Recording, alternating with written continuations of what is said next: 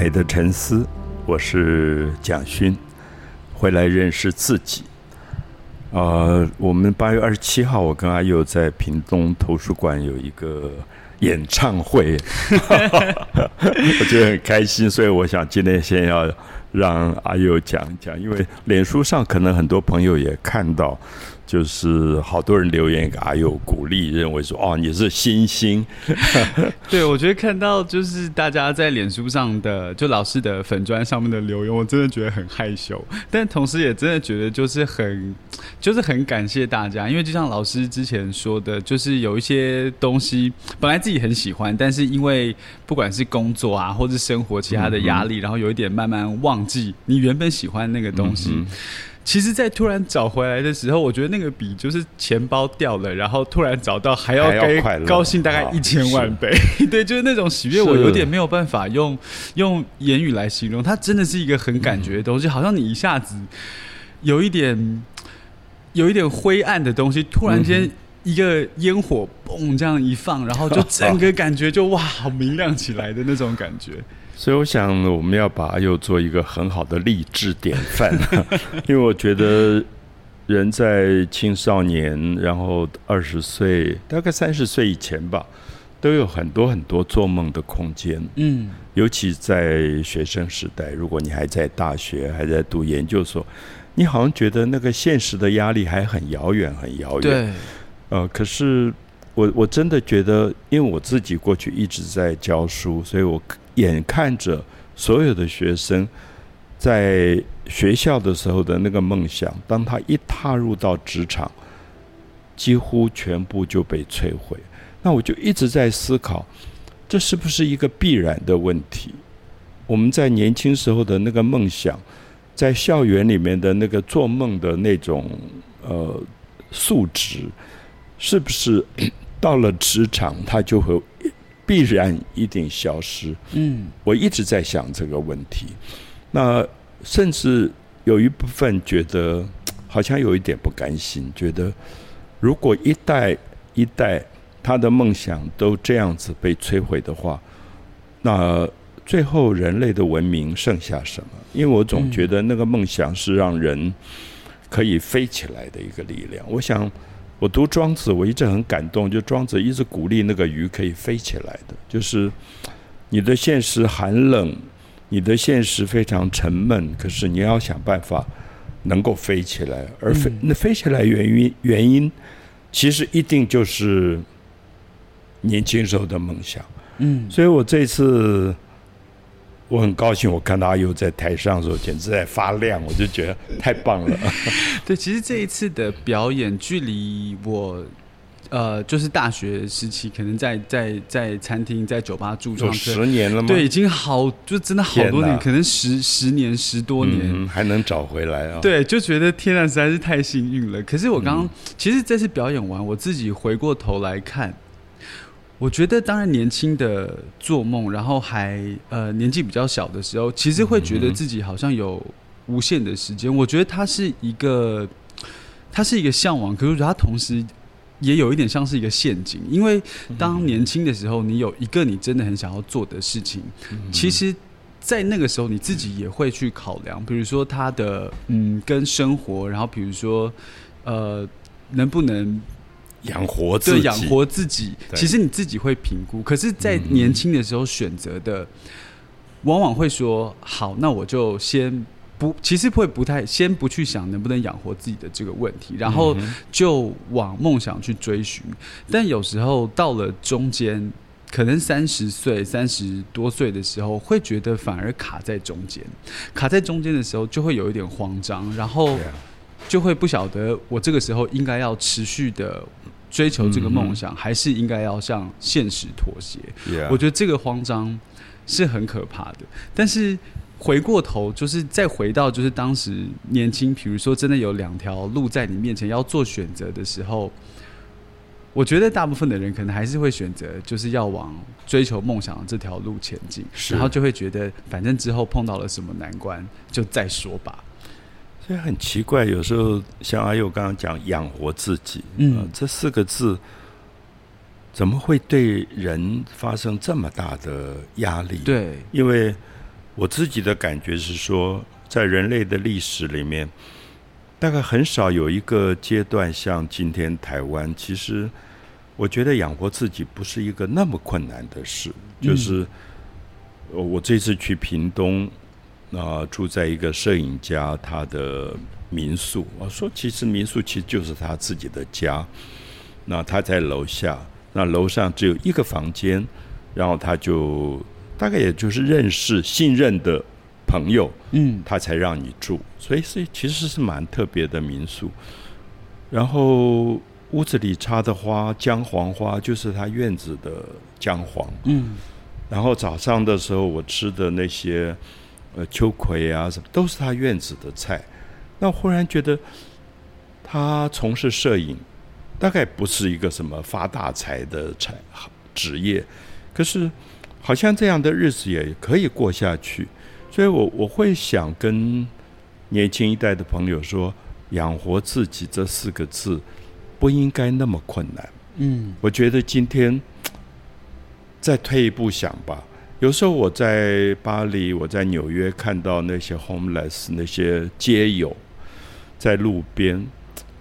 那我在巴黎，因为认识过一些街友，他们有的背景让我吓一跳。他们曾经是巴黎大学的教授，嗯，教哲学的教授，后来还选择说他不要接受人类社会今天的职场这样的一个规范，所以他就找了塞纳河一个很漂亮的一个桥底下的洞，然后自己布置一下，在里面听巴哈的音乐，然后读诗。那我常常跟别人讲这个故事，说我二十几岁的时候认识过这种街友，我就觉得再不堪再不堪，有一天养活自己有那么困难吗？我就退下来做那个街友，因为有人会带半瓶红酒给他，然后有人会 呃给他一个面包。嗯，那我真的觉得我们要赌一赌。赌一赌，就是说养活自己没有那么那么难。我相信我这样讲，一定很多人觉得我在讲风凉话，觉得你没有困难。可是今天好多人，呃，他努力的要进新竹的竹科，可是我真的我也认识太多太多在竹科里把自己身体都搞坏的年轻人。所以我的意思是说，如果你在二十岁。二十五岁到三十岁，就大学毕业之后进入职场的这个最初的十年，千万千万多思考一点，不要一下踏进去一条路，让自己毫无其他选择的可能。嗯，老师，可是我觉得有时候很矛盾，就是。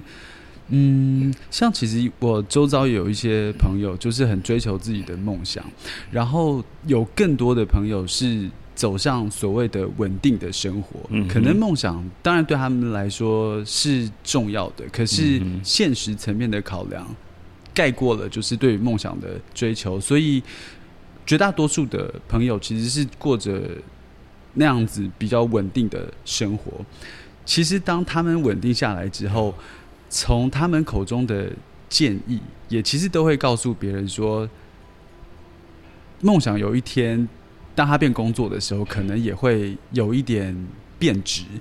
所以梦想应该要把它当成是一个兴趣，稳定的生活才是人生要追求的过程跟目标。我们从小就在听这个话，对，就是听久了之后，其实一开始听年纪比较轻的时候听，会觉得。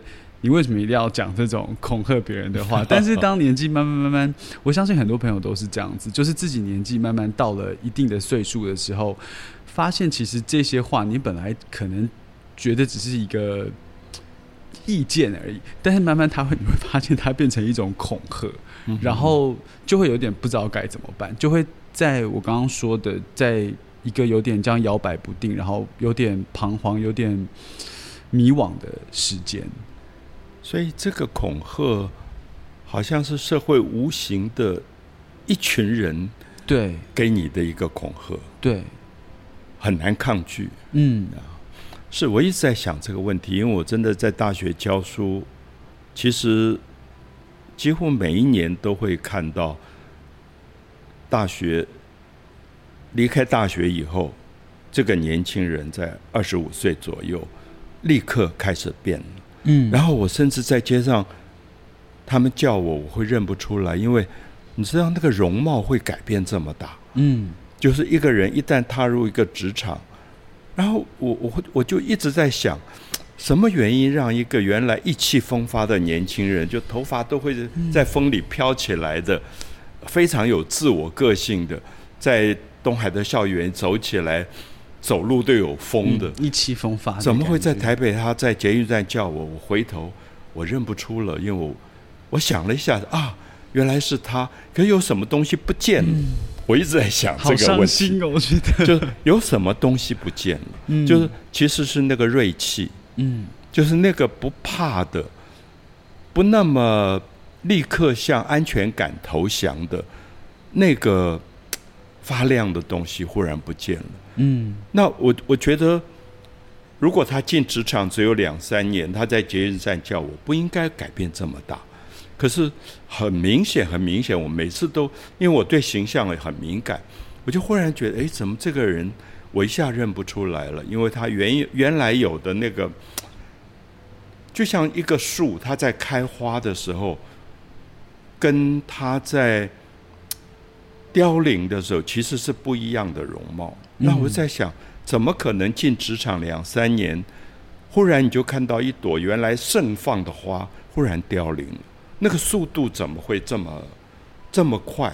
然后就会觉得很感伤，因为你看到别人绝对不是别人的问题，一定自己也有这个问题。就是我忽然害怕说，我现在是几岁？我在什么样的年龄？我害不害怕我的生命不再发亮了？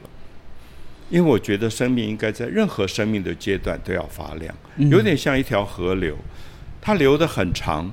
从上游到中游到下游，它每个阶段都应该是迷人的，让任何人坐在它的岸边都会感觉到那个水流的伟大。那我不知道这个东西能不能在我们的像一个小小的 podcast，我想影响人也不会很多。可是我真的希望有一些朋友听到，不管是任何年龄的朋友听到，那让自己提醒一下说。我还可以发亮，我的生命并没有投降。嗯，因为我刚刚讲到这个字叫安全感，我觉得安全感是一个非常伤害人的东西。嗯，让人变得很压抑的。对，因为安全感，所以你放弃了所有的走出去的可能。我记得我曾经讲过，在欧洲，呃，站在路边搭搭便车的经验，就是我当时。觉得每一次走出去都害怕，都觉得会碰到坏人，因为我才想我长大的过程，爸爸妈妈一直警告你，在外面一定要小心，因为坏人很多。那我想今天很多孩子在柬埔寨碰到的遭遇，大概真的也让你觉得坏人很多。可是怎么样在安全感的同时？没有把自己走出去的那个梦想、勇气完全切断。我之前有一次在呃，就是在国外旅游的时候，然后有碰到就是各个国家形形色色的，也是嗯，就是呃，solo traveler，就是自己旅行的人，是，然后就聊天。我就突然想到有一次，呃，在跟一个欧洲的年轻人聊天的时候，他就说。他觉得美国的大学生毕业之后就会去欧洲进行所谓的壮游，这件事情其实对他们来说是一个非常在生活中的事情。那欧洲的青年在大学毕业之后，他们喜欢来亚洲壮游，可能一待就是好几个月，甚至一年两年的时间。对，就是自己流浪。我那时候就开玩笑说：“我说就是亚洲国家的青年，就是大学毕业之后。”就准备开始找工作，对，就开玩笑，就觉得这个想法可能真的从教育老师刚才说的安全感，因为我们太怕失去安全这件事情了，所以反而让所有的事情没有了开创性。就是安全感跟开创性，好像对我们来说变成了一个一个矛盾。对，嗯，因为当比如说。大学毕业，所有的同学都开始在写自己的履历，然后开始。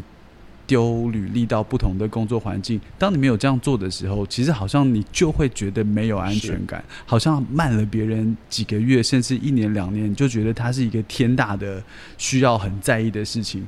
但是以我就是目前出社会呃比较长的时间，我回过头来看，我也不知道我没有资格可以就是鼓励就是我们的听众朋友，但我真的觉得。其实，在大学毕业之后的可能一年两年的时间，其实真的不要太急着，好像一定要马上投入职场。其实你出社会几年之后，你才发现，其实一两年的时间好像不会真的影响到太多的东西。所以，我想这一次像在屏东，呃，我也讲到“流浪”这两个字。那刚阿佑又提到了“流浪”这两个字，我想回忆起来，我自己在好多的书里。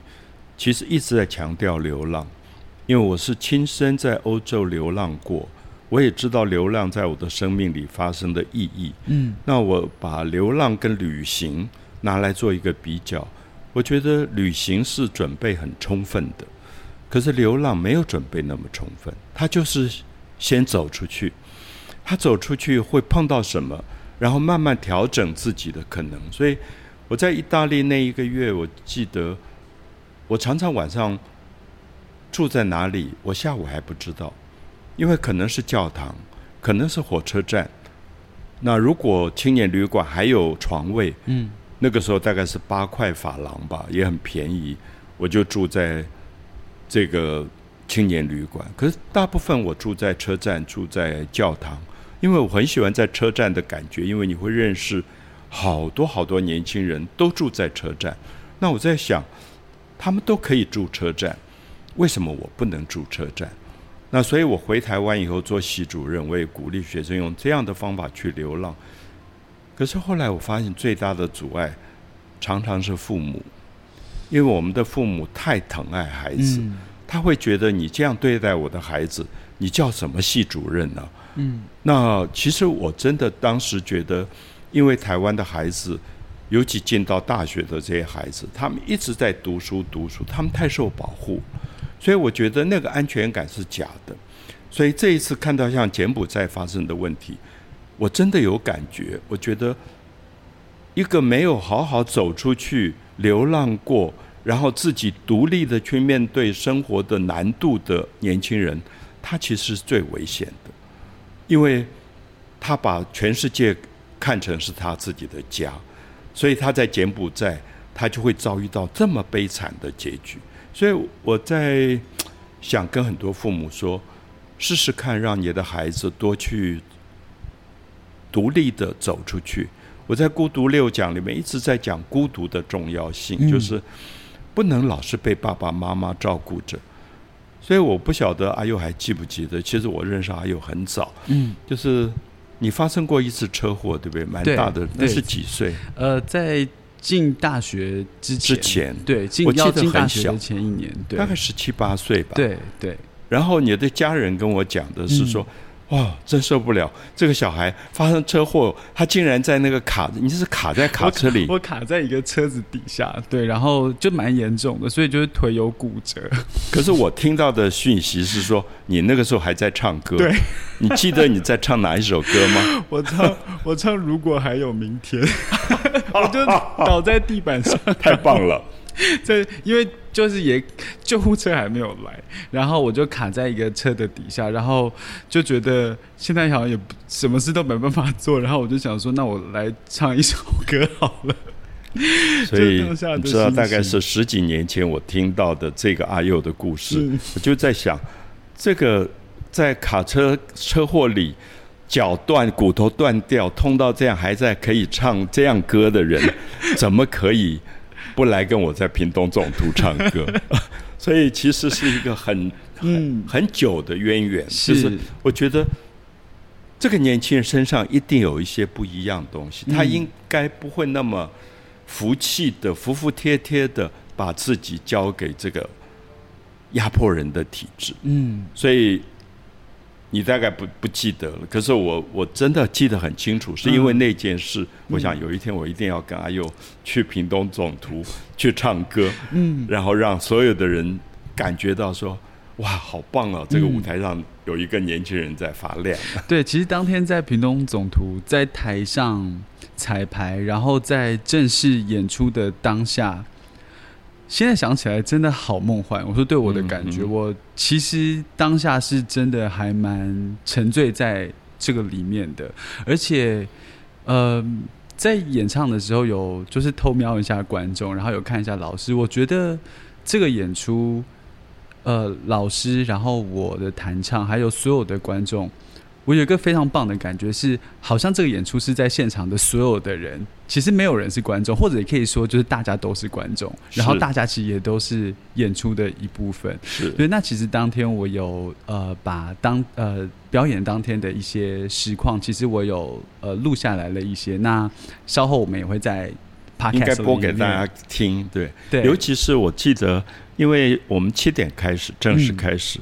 可是我跟阿佑说，哎，我们大概六点就要准备到现场，嗯，因为我希望我们能够在舞台上稍微彩排一下。那这个彩排不是一般很多表演团体很刻意的彩排，就是我们试试看我们坐的位置对不对。比如说他们本来准备了高脚椅，可是后来我觉得好像我坐的位置不完全对，所以我就另外坐了那个沙发上。那我觉得有一个距离，我跟阿佑在对话的时候。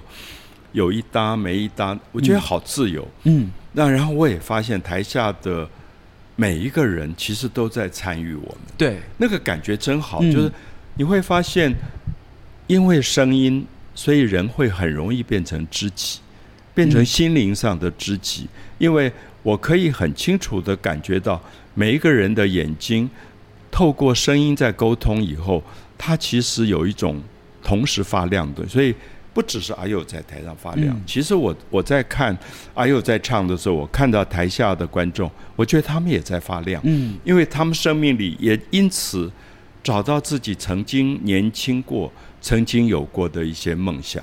那我觉得那个是最迷人的。甚至我在呃到现场前，因为我知道有第二现场，嗯，就是用直播的，那我很怕直播的人。因为没有接触到真正的人，所以觉得会有一点疏离，所以我就要求说，在到第一现场之前，我先到第二现场跟大家打一个招呼。我觉得那个感觉很不一样。后来我在脸书上看到很多人就觉得他们在直播里都可以感受到我们一起的那个声音的互动。嗯，所以我想啊，又可以剪出其中的片段哈，大家就是。很自由的听一听看，那我们的目的不是要让大家听我们的朗读或者歌，其实更重要是听你自己心里最深最深的心事，嗯，把那个心事找回来，那我觉得才是我们这次在屏东总图最好的一个成果吧。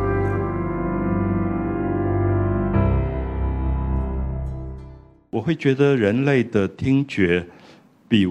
视觉要早很多，可是现在很麻烦是，我们的视觉高度发展，我们觉得一个东西没有看到，好像都不安心。我们希望能够看到，可是我很希望今天跟所有在座的朋友，从自己身上的感觉去，呃，寻找一下，有没有发现你最亲密的人，有时候不是视觉的关系，是听觉的关系。我们叫耳边私语。我们叫枕边细语，都是声音。我常常觉得枕边细语大概没有张着眼睛，其实是声音。然后你对那个人的声音有一种熟悉，你觉得那个声音给你好大的安慰，也让你觉得有很大的安心。所以我想声音很重要。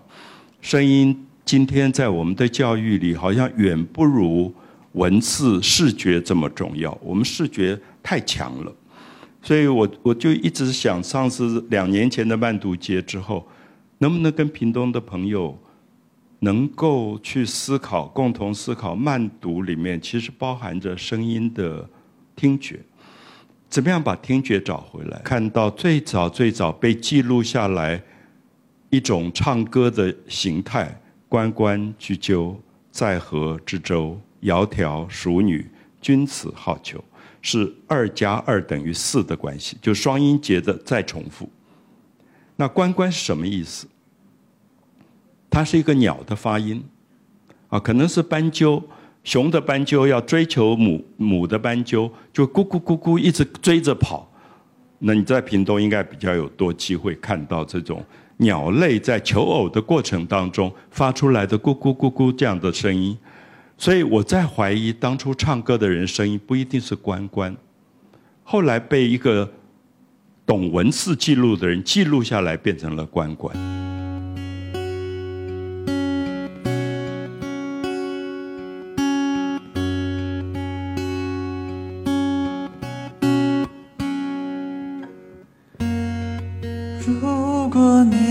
起了船帆，我愿是那轻轻吹动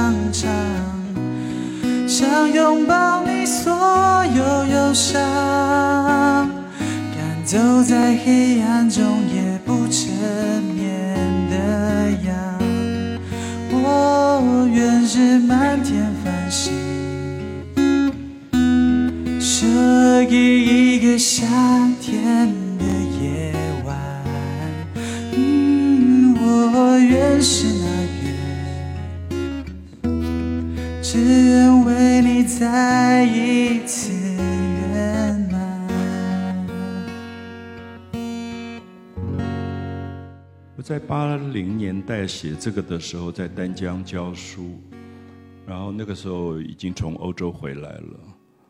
呃，我在欧洲有一些很特殊的经验，是我在出国以前自己没有想到的，所以我我不太可能出走，也不太可能冒险。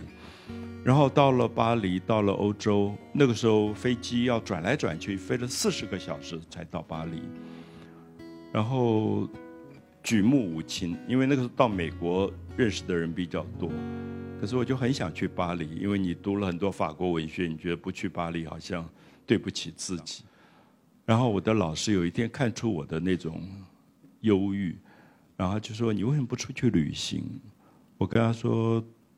家里环境不是允许我能够旅行，因为我我想旅行大概就要买火车票、飞机票、旅馆、吃住都要钱。他说旅行不一定要钱，我说啊，真的吗？他说我带你去看。所以呢，我很感谢那个老师，他就带我到，他开车从巴黎，然后一直到靠近瑞士边界的一个地方，瑞士、法国、意大利交界，叫蒙布朗。啊，终年不化的那个雪山，然后他说：“你看，这么多年轻人挂一个牌子，上面写什么威尼斯、米兰这样，那就是他们翘起大拇指，auto stop，啊，就搭便车。那个时候七零年代，欧洲全部的年轻人都在这样旅行。他说：你就站在这边，然后等一下就会有车子接你，要到哪里你就跟他说你要到哪里，然后他就会带你去这样。”我觉得那个年轻年轻过真的好开心。希望大家听完，等一下可以到外面看到屏东最美的要入秋的星光。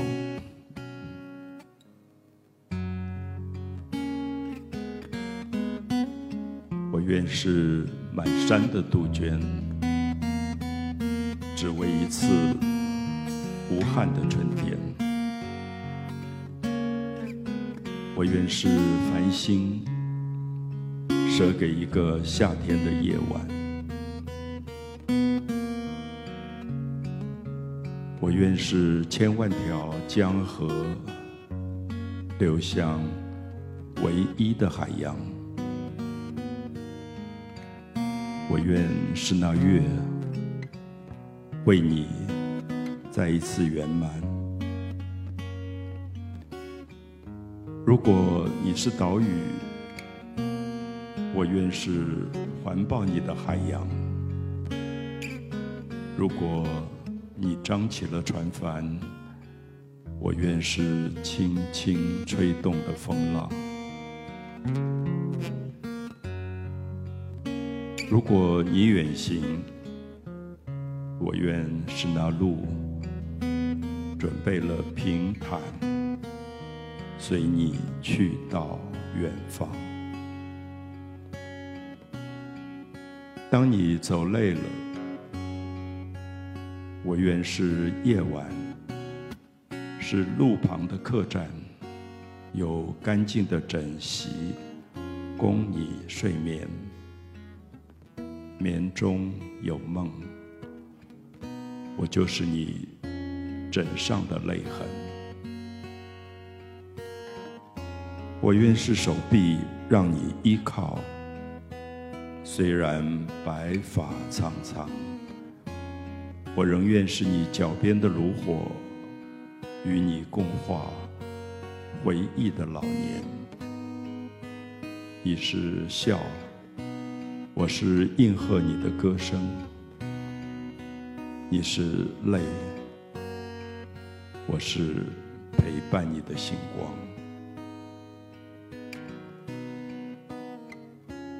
当你埋葬土中，